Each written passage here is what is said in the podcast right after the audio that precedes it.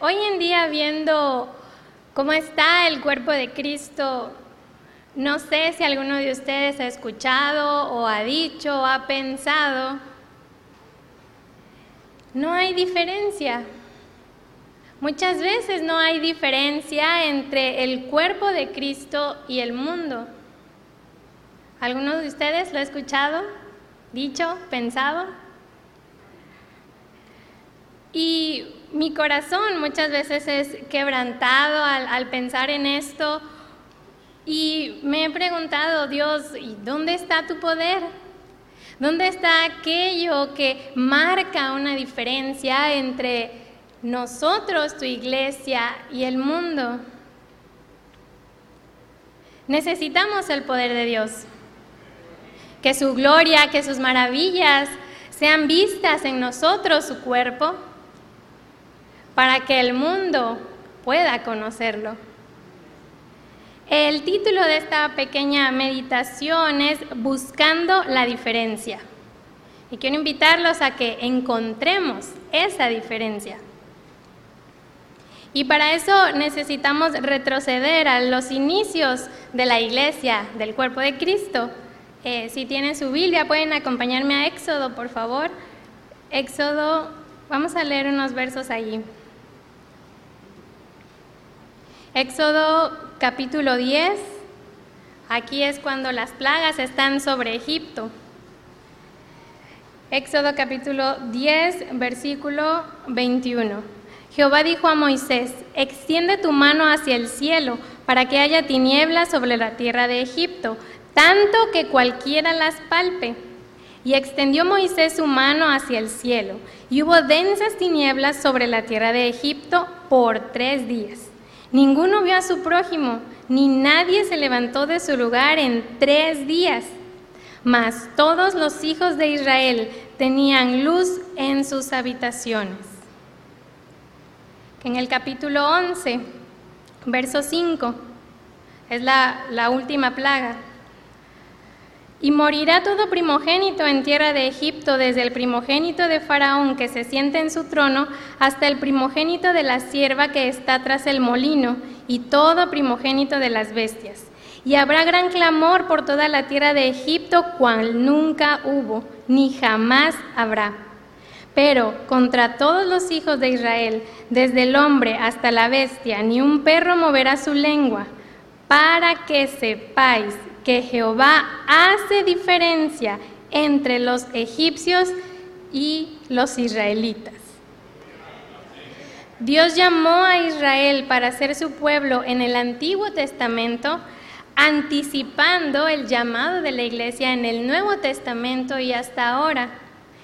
El propósito de Dios, su deseo, es que haya una diferencia entre nosotros que estamos dentro de su cuerpo y el mundo. En Deuteronomio dice, porque eres pueblo santo a Jehová, Jehová te ha escogido para que le seas un pueblo único, no por ser vosotros más que todos los pueblos de la tierra, sino por cuanto Jehová os amó y quiso guardar el juramento que juró a vuestros padres, os ha sacado Jehová con mano poderosa. Egipto vio el poder de Dios. Los hijos de Israel experimentaron sus maravillas, sus milagros, cuán grandes cosas. A veces lo leemos y como es ya rutina, es una historia conocida, no nos asombramos.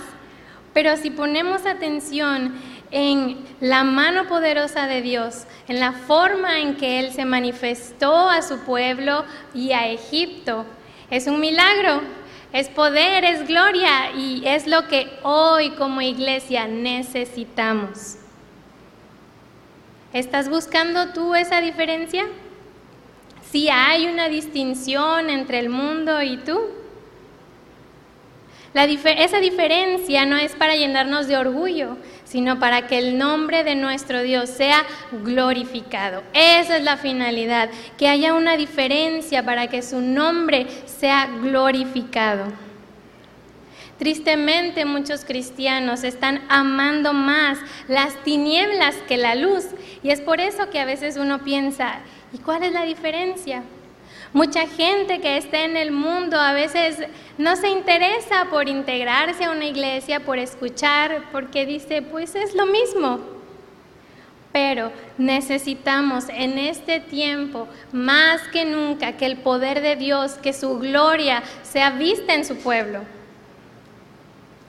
¿Y cómo podemos hacer esa diferencia? ¿Qué hacer para que se vea que hay Dios en medio de su pueblo? Sigamos analizando aquí, en el pueblo de Israel, en esta historia. Veamos el principio en Éxodo 3.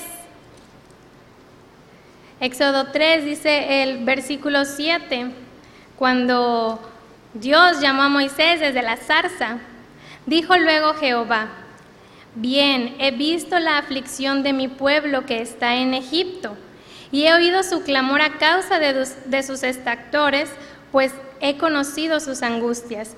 Y he descendido para librarlos de mano de los egipcios y sacarlos de aquella tierra a una tierra buena y ancha, a tierra que fluye leche y miel, a los lugares del cananeo, del eteo, del amorreo, del fereceo, del ebeo y del jebuseo. El clamor, pues, de los hijos de Israel ha venido delante de mí, y también he visto la opresión con que los egipcios los oprimen. La primera cosa que debemos hacer para que haya una diferencia entre nosotros y el mundo es clamar. Necesitamos clamar, que nuestro clamor suba hasta el cielo como el del pueblo de Israel. Clamar por la opresión del enemigo, por el pecado. Clamar por nuestra naturaleza, nuestro corazón engañoso el pueblo de Israel estuvo en Egipto 430 años, siendo oprimido, clamando y esperando una liberación. Y nosotros nos desanimamos porque clamamos y no vemos respuesta en un mes, no vemos respuesta en dos meses, en un año. Y muchas veces nos desanimamos y olvidamos ese clamor que llega hasta el cielo. Pero necesitamos recordar que en nuestro Dios hay poder. Y Martín Lutero dijo que la oración no es para cambiar los planes de Dios, es para confiar y descansar en su soberana voluntad. Cuando nosotros clamamos, debemos tener en mente que estamos buscando que se haga la voluntad de Dios y entender que debemos descansar en sus decisiones como lo que nos decía el pastor. No quedó quien queríamos, pero debemos clamar descansando en la voluntad de nuestro Dios. El clamar, el orar, el interceder nos mantiene cerca de Dios. Y al estar cerca de Dios, estamos expectantes de qué pasará. Y es lo que hace una diferencia entre nosotros y el mundo nuestra cercanía a Dios a través del clamor. Una segunda cosa que hace una diferencia entre nosotros y el mundo es la obediencia. Si vemos allí en Éxodo 11, más adelante, eh, empieza, ¿verdad?, las ordenanzas acerca de la Pascua de cómo debía celebrarse la Pascua. ¿Y qué hubiera pasado si el pueblo de Israel hubiera dicho, qué locura, ¿no? Matar un cordero y en vez de colgar florecitas en mi casa, pues tengo que poner la sangre ahí, guácala. ¿Qué hubiera pasado si ellos no hubieran obedecido al pie de la letra cada instrucción de Dios para ellos? muchos hubieran muerto con esta última plaga. ¿Y que hubiera dicho Egipto? Ah, también murieron israelitas, no hay diferencia, dicen que tienen Dios, pero ahí también murieron. La obediencia en nosotros hacia los mandamientos de Dios, hacia nuestros líderes, hace una gran diferencia entre el cuerpo de Cristo y el mundo. Hoy en el mundo vemos rebeldía, vemos necedad, todo en contra. Es por eso que la obediencia debe estar en cada uno de nosotros para que el poder de Dios se manifieste. En primera de Samuel, eh, Samuel dijo, se complace Jehová tanto en los holocaustos y víctimas como en que se obedezca a las palabras de Jehová.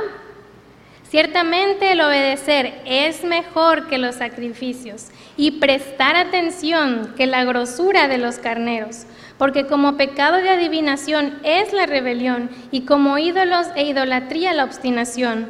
Por cuanto tú desechaste la palabra de Jehová, Él también te ha desechado para que no seas rey. Saúl no hizo una diferencia por una falta de obediencia. Es por eso que necesitamos ser oidores que hagan, no oidores olvidadizos, oidores que obedezcan. Una tercera cosa que hace que haya una diferencia entre nosotros y el mundo es tener fe. Quiero leerles en Hebreos 11. Hebreos capítulo 11, versículo 23. Por la fe Moisés, cuando nació, fue escondido por sus padres por tres meses porque le vieron niño hermoso y no temieron el decreto del rey. Por la fe Moisés, hecho ya grande, rehusó llamarse hijo de la hija de Faraón, escogiendo antes ser maltratado con el pueblo de Dios que gozar de los deleites temporales del pecado, teniendo por mayores riquezas el vituperio de Cristo que los tesoros de los egipcios, porque tenía puesta la mirada en el galardón. Por la fe dejó Egipto, no temiendo la ira del rey, porque se sostuvo como viendo al invisible. Por la fe celebró la Pascua y la aspersión de la sangre, para que el que destruía a los primogénitos no los tocase a ellos. Por la fe pasaron el mar rojo como por tierra seca, e intentando los egipcios hacer lo mismo, fueron ahogados. La fe marca una diferencia el creerle a Dios, el confiar plenamente en su voluntad, en su sabiduría, en su poder, hace una diferencia. En este tiempo la influencia del mundo es muy fuerte con los medios digitales, la tecnología. Es por eso que el creerle a Dios es hoy de vida o muerte. Necesitamos poner toda nuestra confianza, toda nuestra fe en Él, descansar en que sus mandamientos son lo que necesitamos para que su poder se manifieste en la iglesia. El mundo necesita ver que en el pueblo de Dios hay maravillas, hay sanidades, hay milagros, hay restauración, hay provisión. Todo eso es necesario que el mundo lo vea en nosotros para que el nombre de nuestro Dios sea glorificado. El pueblo de Israel comenzó marcando una diferencia al creerle a Dios. Ellos obedecieron, pero si seguimos en la historia, dice que ellos no alcanzaron las promesas a causa de incredulidad. Ellos comenzaron bien, creyendo, pero mientras caminaban, mientras había más ordenanzas, más enseñanzas, fueron perdiendo la fe. Por eso debemos hoy ejercitarnos en la fe, creerle a Dios en cosas insignificantes, en cosas pequeñas, Debemos aprender a confiar plenamente en nuestro Dios. Sostenernos, como dice Moisés, que Moisés lo hizo, como viendo al invisible. Si los hombres supieran cuál es la diferencia que Dios marca y que esa diferencia es por la eternidad, la religión no parecería indiferente, vana o absurda ellos buscarían actuar y acercarse a Dios, no actuar con negligencia como hoy lo hacen. El mundo estaría corriendo hacia Dios si nosotros marcáramos esa diferencia, si el poder de Dios estuviera moviéndose en nosotros. Necesitamos un avivamiento, experimentar palpablemente ese poder del que solo leemos. Lo hemos visto, lo hemos experimentado. Pero nuestro Dios es infinito, nuestro Dios es grande. Necesitamos sumergirnos en esa profundidad para que haya una diferencia marcada entre el mundo y nosotros. Sigamos clamando, sigamos obedeciendo, no dejemos que la incredulidad llene nuestro corazón para que el poder de Dios se manifieste y su nombre sea glorificado. Dios les bendiga, hermanos.